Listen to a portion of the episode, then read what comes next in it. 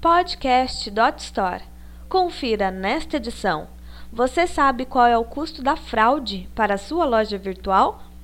Este artigo é um oferecimento de Conduto. 9 em cada 10 empreendedores sabem encontrar rapidamente a resposta para esta incômoda pergunta.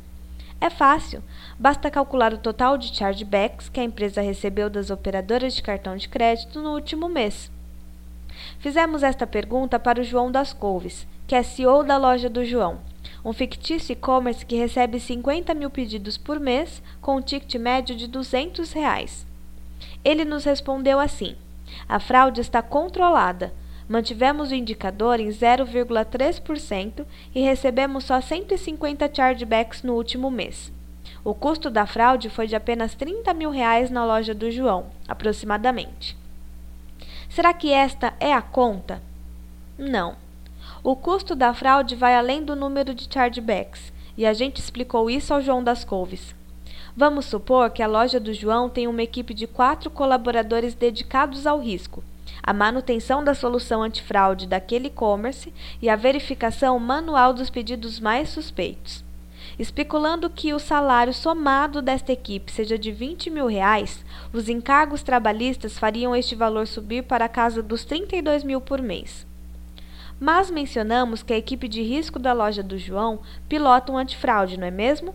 Então, imaginando que este antifraude cobre um real por cada um dos 50 mil pedidos analisados automaticamente e não tenha um plano de garantia de chargebacks, temos que a solução possui um custo de 50 mil reais à loja do João. Dessa forma, percebemos que o custo da fraude na loja do João é bem maior do que os 30 mil reais referentes ao total de chargebacks. Mais especificamente, é mais que o triplo deste valor. Chargebacks 30 mil reais, mais equipe 32 mil reais, mais antifraude 50 mil reais, Total, 112 mil reais ou R$ 2,24 por cada pedido. O custo da fraude para um e-commerce ou qualquer negócio online não é apenas o chargeback.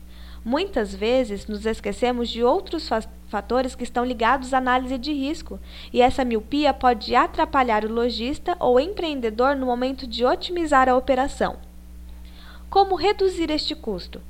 Atualmente, cerca de 3,83% dos pedidos que chegam a uma loja virtual são de origem fraudulenta, ou seja, uma a cada 26 compras.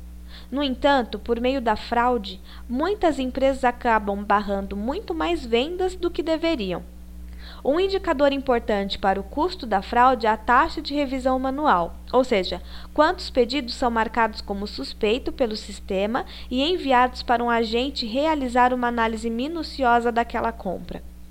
Se no cenário atual a loja do João possui uma taxa de revisão de 15%, considerada alta para os padrões de mercado, 7,5 mil pedidos serão enviados por mês à fila de análise manual 341 por dia útil.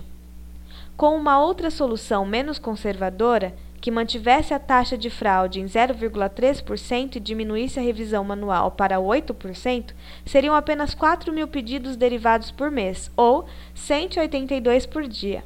Assim, ao menos dois dos analistas de fraude poderiam ser realocados em outras funções mais rentáveis para o negócio.